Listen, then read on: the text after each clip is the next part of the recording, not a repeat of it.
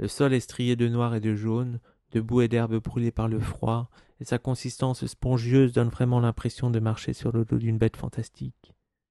Ce terrain est pareil au cuir des éléphants de mer ou des phoques annelés, et le sentiment d'être un lilliputien n'en est que décuplé. Il y a la rive, et à quelques centimètres à peine les eaux boueuses charriées par l'advente d'haleine, opaques et grises comme du métal en fusion, d'ailleurs tout aussi accueillant.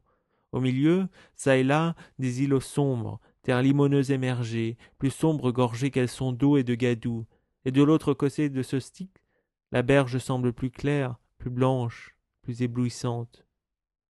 Le jour polaire, trappé entre la terre et le plafond bas des nuages gris qui décapitent les montagnes rondes et lourdes, toutes veinées de beige et de jaune, parfois d'or quand le soleil perce, et creusées de rigoles et d'entrailles où les névés ont trouvé refuge. Badigeonnée de neige et de brume, elle donne l'impression d'être petite, calme, docile et malléable, elle qui en fait sont si rude et si coriace. L'air est vif et le silence saisissant.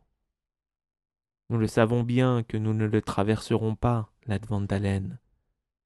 Et triste, c'est là qu'ont pris fin nos dernières velléités de fuir le monde des autres, soldées par de vaines tentatives.